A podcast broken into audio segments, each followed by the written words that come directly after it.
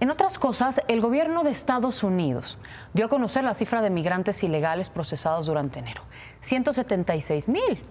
Esto es un promedio de 5 mil, 5 mil 700 al día. 176 mil. Resulta que el presidente Biden impulsaba esta iniciativa que con esas cifras le hubiera permitido cerrar la frontera. Al final no pasó su iniciativa. Lo cierto es que los cruces bajaron mucho comparado con lo que se vio en diciembre, casi la mitad. Ese mes se alcanzó el máximo histórico de 302 mil. Prácticamente bajó el número de migrantes procesados de todas las nacionalidades. Mexicanos, por ejemplo, pasó de 69 mil en diciembre a casi 60 mil en enero. La reducción más drástica fue de migrantes venezolanos, 57 mil en diciembre, 11 mil en enero. De todos modos, no se le hizo al presidente Biden. Bueno, y supongo que no te vas a poder ir sin Hablar ver lo que dijo Trump. Claro.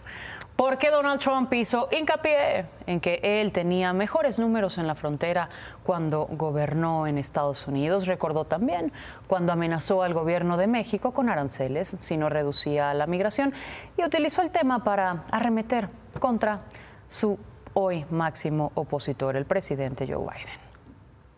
He inherited an amazing success from me. He wrecked it almost immediately, turned it into something resembling much worse, actually, not resembling, much worse than a third world nation, a banana republic. There's never been a border in the history of the world that's looked anything like this tragedy. It's a tragedy. He's the most incompetent president we've ever had. And he's the worst president we've ever had. And we're going to bring our country back from hell. That's where it's been. Por si queda alguna duda, el peor presidente, el más inepto, vamos a regresar del infierno.